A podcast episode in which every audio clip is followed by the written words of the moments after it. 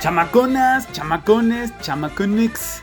Qué bueno que andan por aquí de vuelta. Súbanle porque el programa va a estar buenísimo. Mi nombre es Eduardo Ríos y esto es Tú no me mandas. A mover la pompita. Súbele.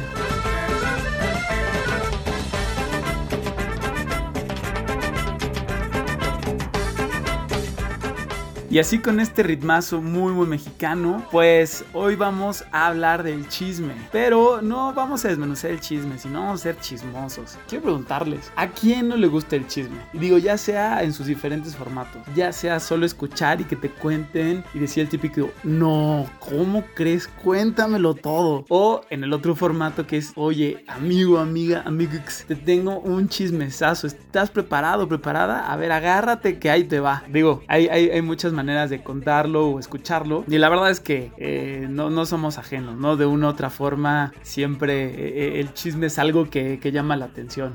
Y bueno, y por eso puse este ritmo bien mexicano porque pues les voy a contar chismes en los que se ha vuelto involucrado México. México, pues vaya, su vecindario, su, su patio de juegos, el lugar donde convive como país, pues es el mundo.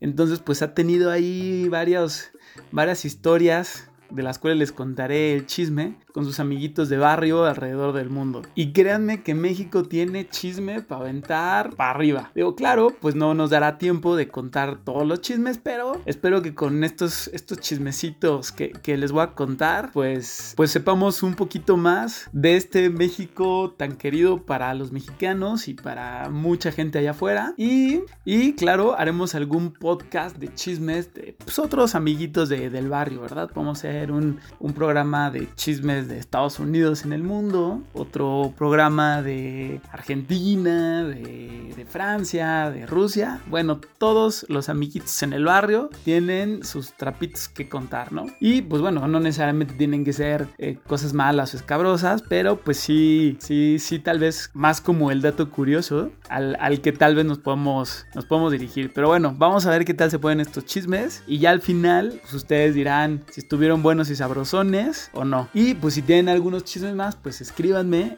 en arroba Eduardo Río Ramírez en Instagram. Y claro, armamos una segunda, tercera, cuarta, quinta, un millonésima parte de puro chismes. Va, y para empezar, pues les cuento que este chisme, imagínense, se las voy a hacer tantito de emoción. Involucra Notre Dame, amor, suicidio, México y a la mismísima Virgen de Guadalupe. Y no, para los que estén pensando que es un episodio de La Rosa de Guadalupe, no, no lo es.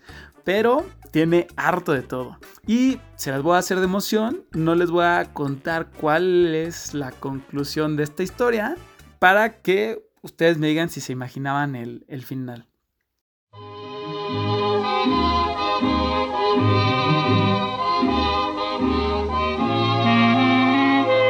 La historia comienza en México en 1900 con el nacimiento de una mujer que se llama Antonieta Rivas Mercado. Ella va a ser una mujer extraordinaria que va a vivir una serie de sucesos a lo largo de su vida que la van a llevar a tomar una serie de decisiones que bueno, ahorita veremos cómo concluye. Entre estas cosas que ella va a vivir, a los 13 años sufre el abandono de su madre. Su madre huye tras los brazos de otro hombre y se va a Europa a perseguir este amor. Esto es un, claramente un golpe duro para, para ella, pero bueno, tenía a su padre que siempre le impulsó y estuvo detrás de ella en todo momento. Claramente su papá le dio la mejor educación que le, que le podía dar. A los 18 años se casa con un joven inglés con el cual al poco tiempo tiene un hijo. Pero hubo problemas en ese matrimonio que los llevaron al divorcio. Entre los problemas que se contaba era que eh, el esposo estaba un poco celoso de Diego Rivera porque ella frecuentaba mucho a este pintor. Eh, se dice que ella a veces en su coche pasaba por él al centro donde Diego estaba haciendo algunos trabajos y pues que se le veía pasear a Antonieta y a Diego Rivera por las calles de Reforma a la luz de todo el mundo. Entonces imagínense esa sociedad de esos tiempos tan conservadora de repente pues ver a una mujer sola manejando con un hombre casado y de la fama de la cual era Diego Rivera que era pues bastante mujeriego, pues daba mucho de qué hablar. Claro que Antonieta tenía chofer y lo que ustedes gusten y manden, pero pues ella era una mujer realmente adelantada a su época porque era muy liberal, era muy independiente y siempre buscó impulsar las artes, el teatro, la música, la pintura, la poesía. Entonces, pues, pues dentro de los rumores y pues como estamos siendo chismosos un poquito, eh, se dice que parte de lo que desgastó el matrimonio fueron estos, estos celos que el marido sentía por, por Diego Rivera. Cabe decir que si frecuentaba a Diego Rivera, era más por este interés en el arte. En fin, terminan divorciándose y algo que ha pesado a lo largo de la vida de Antonieta es la disputa por la custodia de su hijo. Su hijo se cuenta que era de verdad el motor que le impulsaba a ella a hacer, deshacer y avanzar por la vida. Y que ella también, al igual que su padre, le procuró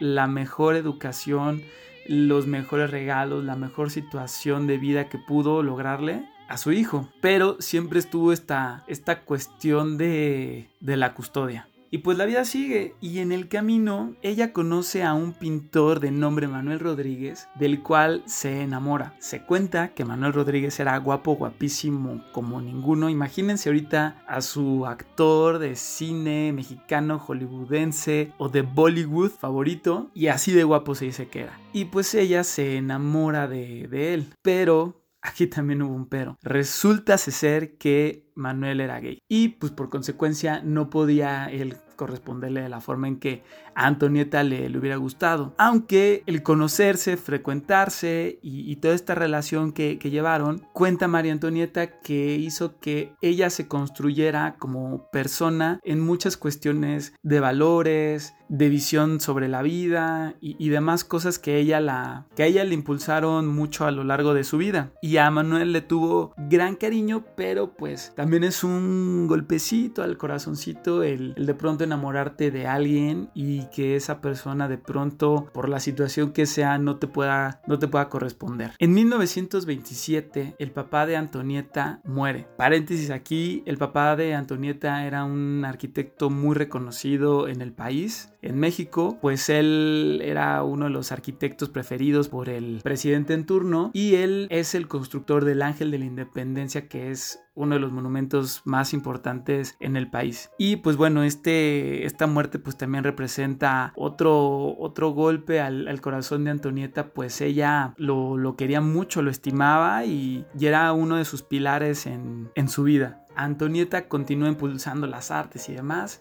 Y por ahí, y a pesar de esto, pues nuestra chica valiente sigue adelante. Tiempo después conoce a un personaje de nombre José Vasconcelos. ¿Y qué va a pasar aquí? Este personaje buscaba ganar la presidencia de la República y tenía una serie de ideales los cuales a María Antonieta le llamaron muchísimo la atención y entre cenas, entre reuniones, entre un sinfín de encuentros, María Antonieta y José Vasconcelos deciden iniciar una relación y y Antonieta decide apoyar a Vasconcelos en su carrera presidencial con su tiempo, con su dinero y con todo lo que estuviera a disposición de ella para lograr este gran objetivo. Y pues, ¿qué sucede al término de esta campaña? Sucede que, pues, cuentan los chismes, cuenta la historia, que por ahí hubo un fraude electoral. Antonieta decía hacer un, un viaje a Nueva York un poco para apartarse de, de, esta situación donde a los vasconcelistas se les empezó a, a perseguir. Y pues también ella estaba empezando a, a, entender y a ver que su situación pues ya no era la misma, pues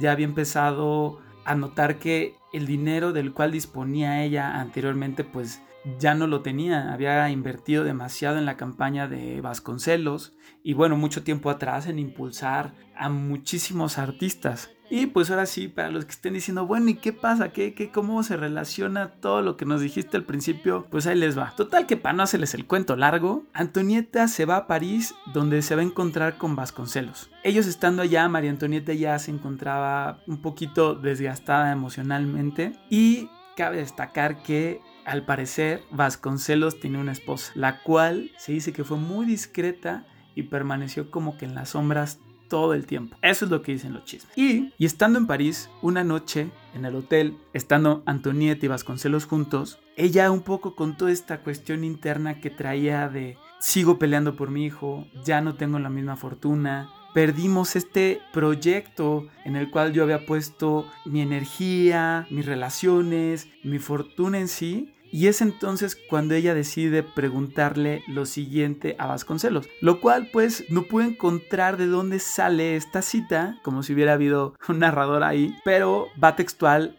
lo que en los libros y en la historia y en el chisme cachetón dice que viene. Y dice, Antonieta le pregunta a Vasconcelos si en verdad él la necesita. Y él le contesta, ningún alma necesita a otra.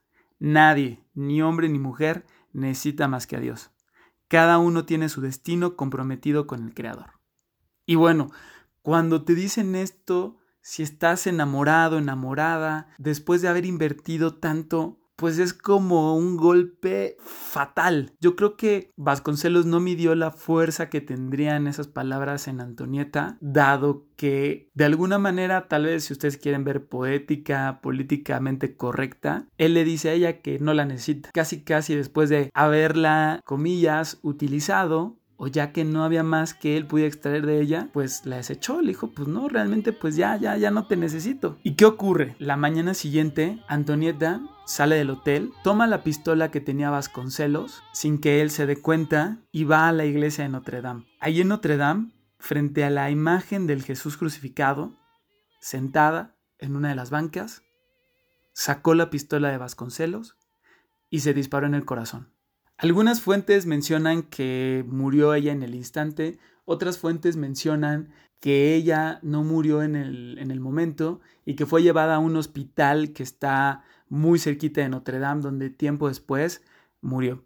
Aún con el dolor, pudo escribir una nota donde pedía que recogieran a su hijo y que lo llevaran con su padre. Y también donde libera a Vasconcelos de cualquier culpa de este acto. Y pues claro que un evento así fue sonado en todo París y fue un gran escándalo porque era la primera vez que alguien se suicidaba en Notre Dame. Y pues finalmente no era una persona cualquiera, era una mujer bastante conocida, al menos en México, por lo cual esa noticia tuvo mucha, mucha resonancia. Se supone que cuando ocurre un acto parecido en, un, en una iglesia católica y en entiendo también en algunos otros templos de otras religiones, se tiene que volver a reconsagrar el lugar para purificar el sitio de un acto, como fue en este caso el suicidio. Se cuenta la versión oficial, en ese momento el presidente en turno, el cual había ganado las elecciones fraudulentas que mencionamos hace un momento, manda una Virgen de Guadalupe a París en señal de disculpas por el acto de, de Antonieta que pues al final es una, una mexicana. Y se dice que al reconsagrar la Catedral de Notre Dame, se coloca esta imagen de la Virgen de Guadalupe en una de las capillas laterales y es así como el culto, culto, otra vez maldita dicción, y es así como el culto de la Virgen de Guadalupe llega a la Catedral de Notre Dame. Y pues aquí es donde viene la parte truculenta siempre eh, para los que tengan este, teorías conspiranoicas y para los que no y para los que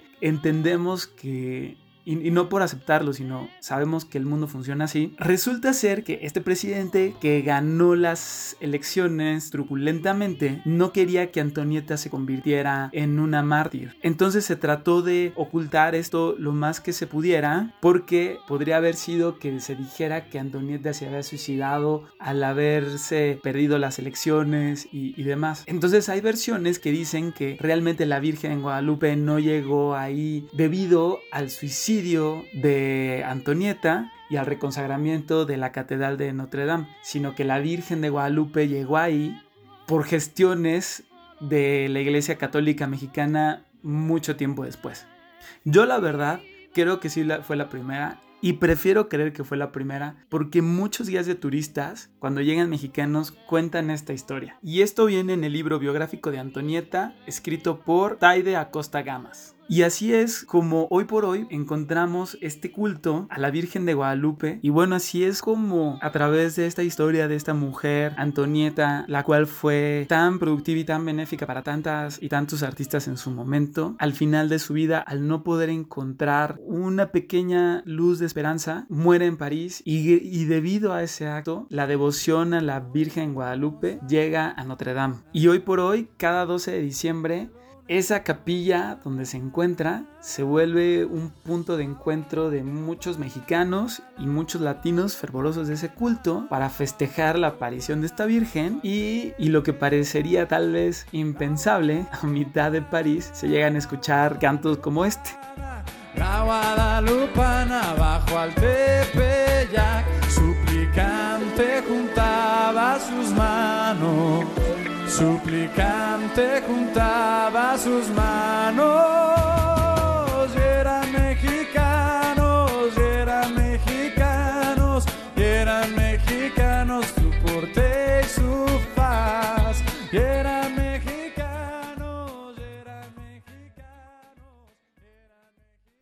Y ahora ya que estamos en Europa, vamos a agarrar el avión y vámonos hasta Italia. Dejen pongo musiquita para irnos ambientando. Laura no está, Laura se fue, Laura se escapa de mi vida. Bueno, no, espérenme. O sea, sí es italiano, pero mejor vamos a poner algo más ad hoc.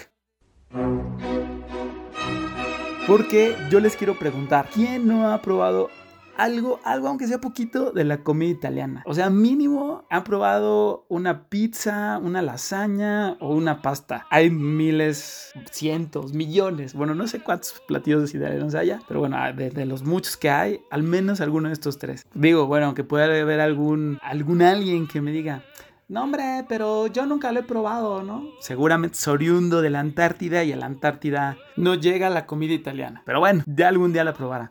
Al punto al que voy es que quien haya probado algo de la comida italiana y si les pregunto qué ingredientes son básicos en esta comida italiana o al menos en estos platillos que hemos probado, seguramente me puedes mencionar muchos y entre ellos te firmo que está el jitomate. Y bueno, me va a decir, bueno, ¿y qué? ¿Cuál es el chisme? ¿O qué, qué, qué con el jitomate? Bueno, ahí te va. Aquí sí no te la voy a hacer tanto de emoción y el chisme es este. A mí lo que me sacó de onda una vez, aquí agarrándome el chongo con un amigo, es que este jitomate tan típico y tan incrustado en los sabores y en la comida italiana no es de origen italiano, ni europeo, ni asiático. El jitomate es de origen chan chan chan. Pues sí, mexicano. Es ahí donde entra México al chisme. Y pues seguramente muchos de ustedes lo sabrán, pero para los que no lo sepan, ahí les va el cómo el jitomate llegó a formar parte tan fuerte de la comida italiana, sin el cual tal vez la cocina italiana no se entendería de la manera en que se entiende hoy por hoy. Y bueno, aquí va a surgir una mini revolución, pero lo voy a tratar de, aclarar. Me refiero con jitomate al fruto rojo. Para los que viven en México, dependiendo de la región, a veces al jitomate rojo le llaman tomate y al verde le dicen tomate verde. Pero bueno, yo voy a hablar como tomate al verde y jitomate al rojo, porque de hecho así es un poquito como viene desde la concepción prehispánica, pero no nos vamos a meter en ese debate. Por términos prácticos, jitomate rojo, tomate verde. Y pues cómo va la historia. La cosa es que, pues como ustedes ya saben, llegan los españoles, se mestizan, hacen su mestizaje con los, con los mexas o con la gente que, se encontraba aquí en, en México en esa época. Y dentro de todas estas cosas que ocurren, pues llevan una serie de frutos, verduras,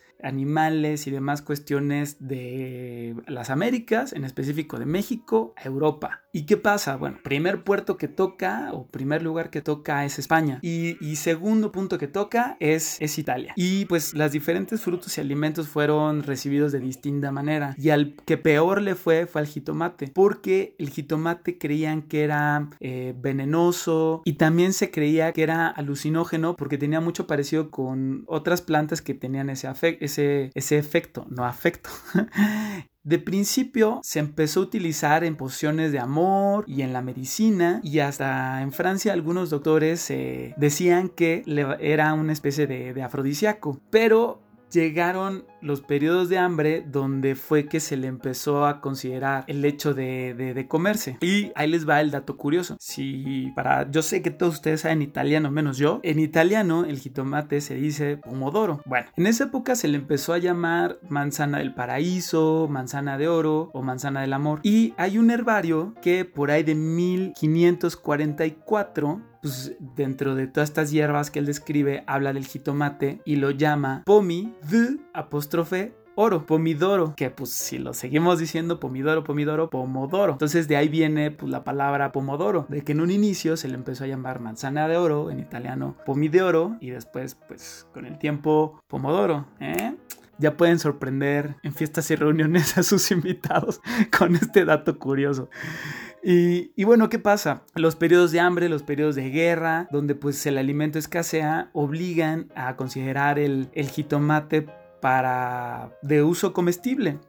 De hecho, hubo un, un herbolario en el siglo XVI que escribió lo siguiente. Dijo, si yo comiera esa fruta, corté en rebanadas y frita en una cacerola con mantequilla y aceite, sería perjudicial y dañoso. Imagínense. Y bueno, al empezar a probar el jitomate en la comida, la verdad es que los italianos fueron como los que de alguna manera empezaron a experimentar mucho más con él. En el clima mediterráneo y pues obviamente cultivado en tierras diferentes a las no mexicanas, pues empieza a, tener otro sabor, empieza a tener otro tipo de crecimiento y los italianos lo empiezan a deshidratar y también lo empiezan a hacer en conservas, lo cual hace que se pueda distribuir a lo largo del mundo. Y pues bueno, ¿quién hoy concibe una pizza sin la salsa de tomate, una lasaña sin el tomatito acá adentro? Este, y bueno, aparte de Italia, en Estados Unidos, una hamburguesa sin, sin catsup, ketchup,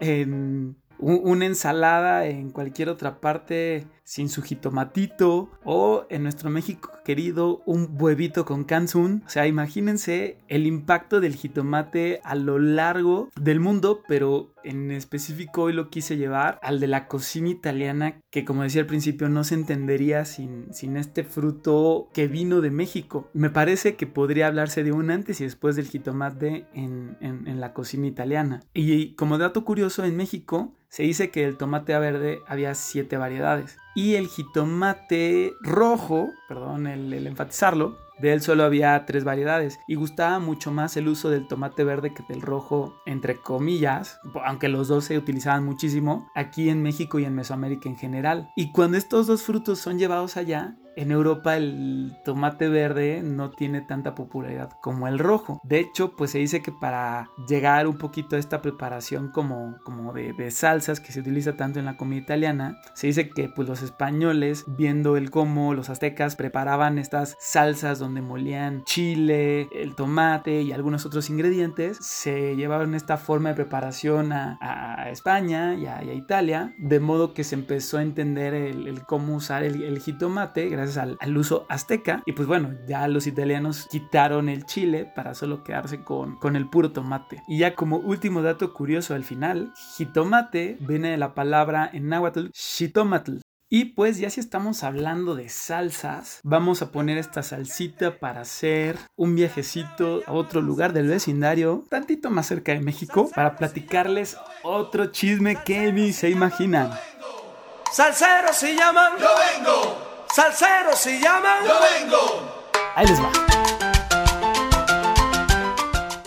Y ahora sí, con esta salsa sabrosona, pues les cuento que hemos llegado a Cuba. Y pues antes de, platicarles este chisme, que pues a lo mejor también ya se lo saben, pero pues aquí yo les quiero preguntar, ¿ustedes saben cuál es el punto específico donde se planteó la revolución cubana? Bueno, yo quiero creer, y en gran parte sí es verdad, que es un lugar en la Ciudad de México que se llama Café La Habana. Este Café La Habana es un lugar que tiene un espíritu muy padre por lo siguiente. Desde que se abrió hasta el día de hoy, tiene la misma decoración, los mismos cuadros, la misma barra. Bueno, hasta yo creo que la caja donde te cobran es la misma de la época del momento en el que se fundó este sitio. Y este sitio lo fundó un español que vivió en Cuba y vino a México a probar suerte. Historia larga y fundó este café en una colonia que se llama Colonia Juárez. Que, pero bueno, ustedes estarán preguntando por qué estoy tan seguro o en qué me baso o por qué lo quiero creer. Bueno, la cosa es la siguiente. La revolución cubana inicia en el 53.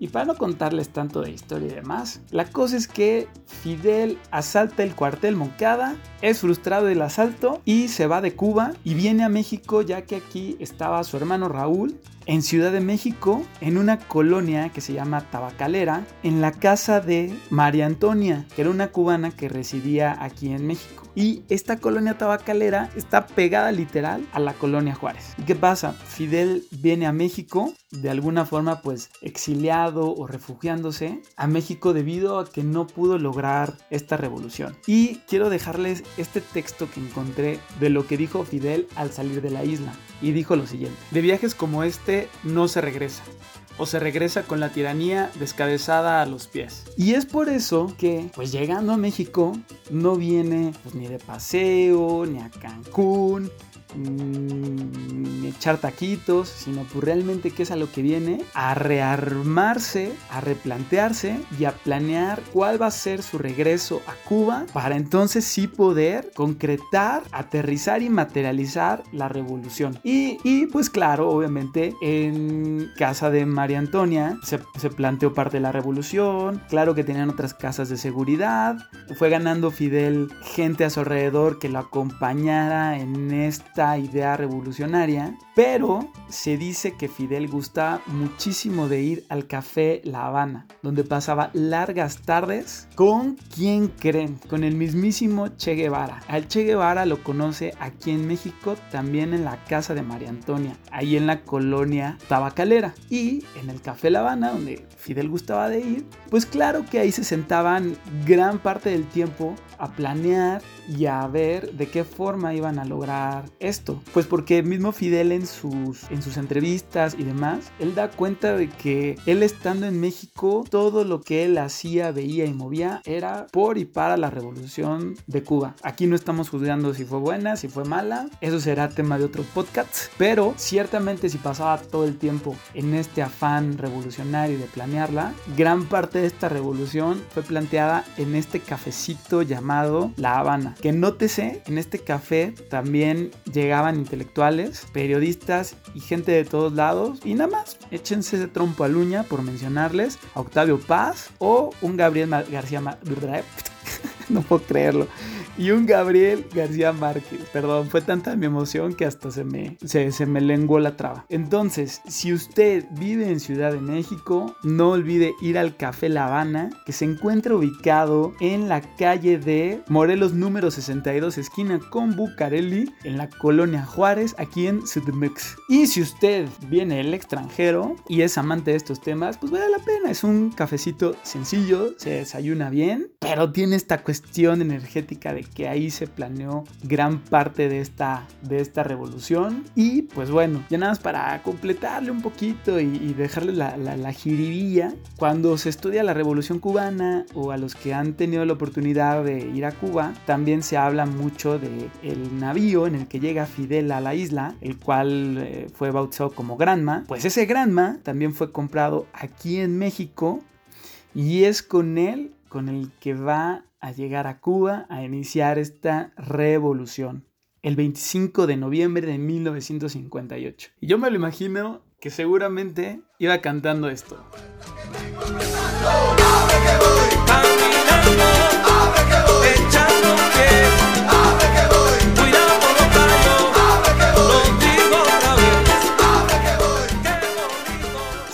Ahí está el chismezón. Perdón si pongo la revolución cubana en, términos tan simples, pero pues quería compartirles estos pedacitos de historia donde nunca nos preguntamos, bueno, y, este personaje, qué comía, dónde dormía, qué, música le gustaba. Eh, en qué se inspiraba, es más, qué ropa de marca usaba, cuál era su color favorito. Independientemente son personajes buenos, malos, nos agradan o no, pero es de pronto muy interesante saber estos otros lados que tiene la historia y que se involucran alrededor que pues muchas veces son apartidistas, ¿no? Donde de pronto hoy por hoy te puedes encontrar un lugarcito de estos con, con mucha historia y que yo creo que gracias a que ocurrieron esos eventos ahí, hoy por hoy sigue subsistiendo y sigue recordándonos ciertas cosas de, de, una ciudad y de un día a día que con el vertiginoso moverse de la vida humana se nos olvidan. Y pues con este chismezón, cachetón sabrosón, concluimos los chismes del día de hoy de México y su vecindario.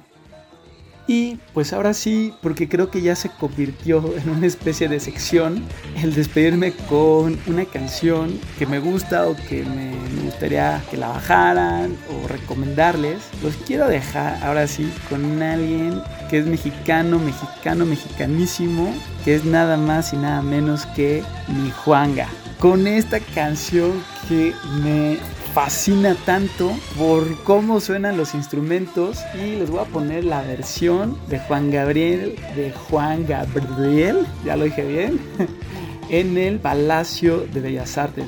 No hay foro cultural más importante en el país que el Palacio de Bellas Artes. Y esta canción ahí sonó, bueno, de te mueres. Si ves los videos, no hay quien esté sentado sin mover la pompita, el cuerpito, la cabecita. Quien no haya visto el concierto de Juan Gabriel en Bellas Artes está perdiendo mucho. Lo recomiendo, véanlo, youtubeenlo. De verdad, imperdible. Pues ahora sí, con Debo Hacerlo, los dejo. Les recuerdo, síganme en Instagram en arroba Eduardo Río Ramírez. Compartan este podcast a quien crean que le pueda alegrar un poquito la vida, sacarlo de su de su rush mental, un poquito para hacer una pausa. Y pues nada, quiero decirles que se les quiere, se les manda la mejor vibra donde quiera que estén. Y espero nos veamos en el próximo, próximo, voy a tomar clases de dicción, en el próximo podcast. Un abrazo, bye.